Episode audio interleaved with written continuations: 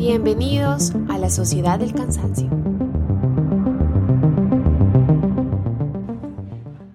Soy periodista y en este tiempo ya no sé si es algo bueno. Sisek, un pesimista moderado, filósofo esloveno, contesta a los optimistas que la luz al final del túnel es otro tren viniendo en picada. Pero los periodistas queremos hacer creer que la luz al final del túnel es la salida.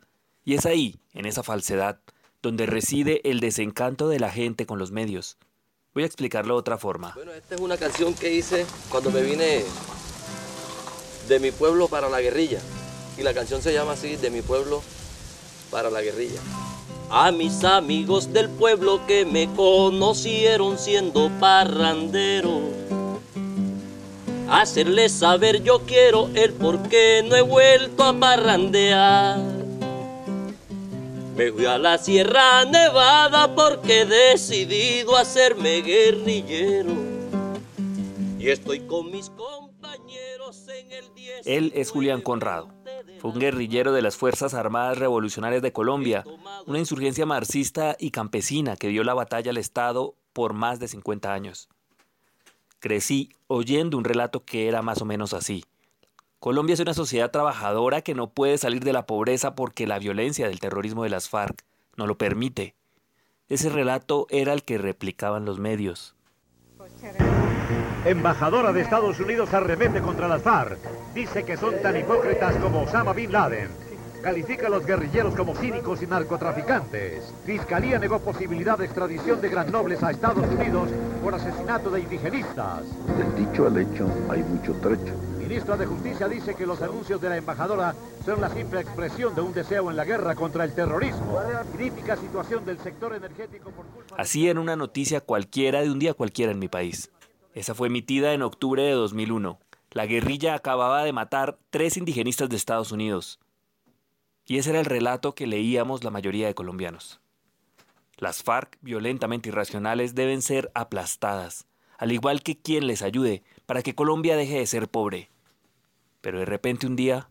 Hoy les quiero anunciar que estas reuniones exploratorias han culminado con la firma de un acuerdo marco entre el Gobierno Nacional y las FARC, que establece un procedimiento, una hoja de ruta para llegar a un acuerdo final que termine de una vez por todas esta violencia entre hijos de una misma nación.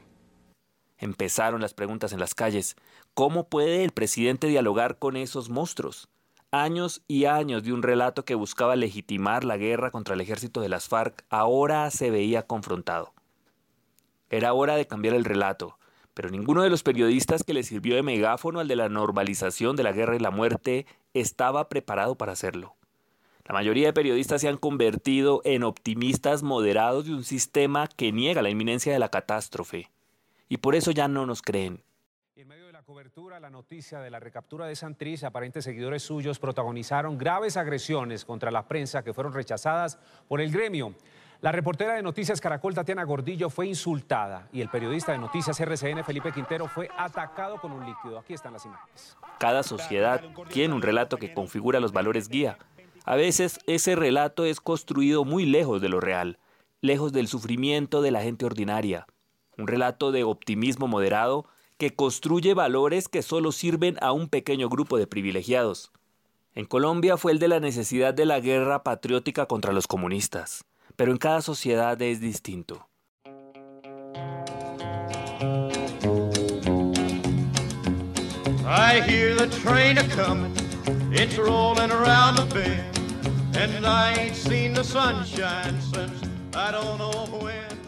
Estados Unidos, el país de los sueños. Los medios aplaudían el avance de la política liberal progresista encarnada por Barack Obama y las élites demócratas un país que era la principal potencia militar y económica del mundo, con sus ciudadanos recibiendo los beneficios de esa pujanza. Pero de repente en 2016 going to make this decision now. The Fox News decision desk has called Pennsylvania for Donald Trump. This means that Donald Trump will be the 45th president of the United States, winning the most unreal Donald Trump era presidente de Estados Unidos y ningún medio tradicional lo vio venir, ningún periodista lo supo escribir, y con todas las consecuencias que eso conllevó. Como ven, un documento sonoro de gran importancia porque muestra lo que hasta ahora solamente intuíamos, el enorme sufrimiento de estos niños cuando los separan de sus padres. Vanessa Ock tiene la grabación completa que nosotros hemos ilustrado con imágenes que son igualmente desgarradoras. Este es el sonido del llanto desconsolado de niños que acaban de ser separados de sus padres la semana pasada. Sí, pues evidentemente pues muy triste. Se nos hace un nudo en la garganta. Es imposible para quienes somos de la frontera que esto no nos duela en el corazón.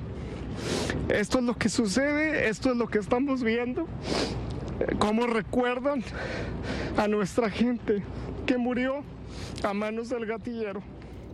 Separaciones de niños de sus padres en la frontera, crímenes de odio, ataques xenófobos y desde luego agresiones contra los periodistas, guardianes de un relato utópico que ya había dejado de ser tal.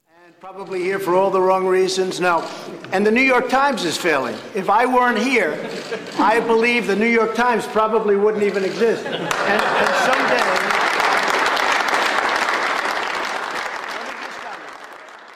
and someday when I'm not president, which hopefully will be in about six and a half years from now. Ningún medio lo vio venir porque no planteó la pregunta correcta. ¿Cómo la sociedad ideal del liberalismo progresista llevó a Trump a la presidencia? ¿Dónde estaba la erosión? Los periodistas no hemos querido ver el apocalipsis y escribimos relatos en los cuales la violencia es irracional y las manifestaciones esporádicas.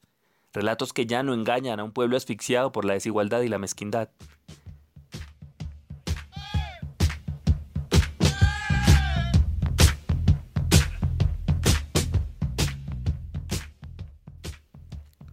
El Joker es una película transgresora, dura y se sufre cada segundo.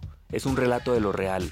Un hombre atormentado al final se convierte en lo que recibe, se convierte en violencia. Ese es el relato que el periodista debe escribir. No para glorificar la violencia, sí para entenderla. Si los periodistas empiezan a hacer su trabajo, si el relato común de la desigualdad, la violencia, el individualismo exacerbado y la mezquindad se empieza a escribir como es, como lo ve la gente en las calles de Beirut, de Bagdad, de Santiago de Chile, podremos ver la luz al final del túnel, como el tren desbocado que viene hacia nosotros, y solo entonces podremos decidir cambiar el rumbo.